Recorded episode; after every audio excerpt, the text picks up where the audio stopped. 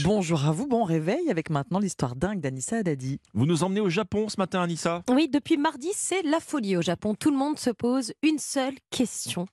Qu'est-ce que c'est que cette boule?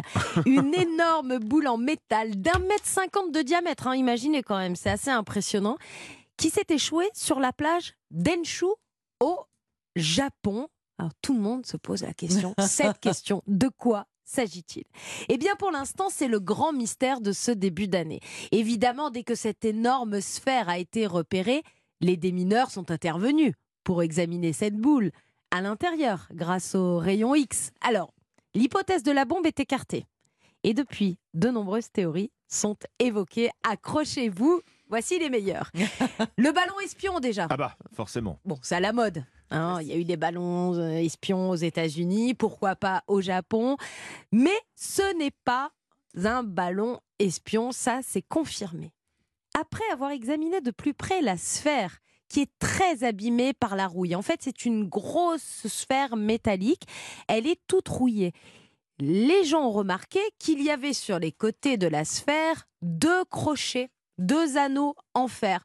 D'après Ashani News, bon, faut pas avoir fait Harvard, hein, un média japonais, l'explication la plus logique serait qu'il s'agit d'une bouée qui avait pour but d'amarrer les Ah oui. bateaux euh, au large. Logique. Mais moi, il y a une théorie qui Ah. me plaît le plus et qui a fait la une des Ah, journaux une japonais, bien sûr. Les Japonais ne parlent que de ça. Cette info, elle a beaucoup circulé dans le pays du manga et du dessin animé. Pour de nombreux Japonais, cette boule métallique serait une Dragon Ball, Ah. évidemment.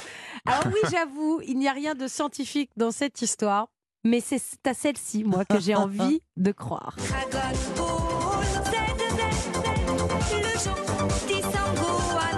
Donc on n'est pas les boules de cristal, on est les boules de métal. Bah oui, là, ça serait une boule de métal. Mais vous savez, tout, tout évolue dans les mangas. Donc peut-être la boule de métal, il y en a peut-être six autres qui vont Ah, tomber du coup.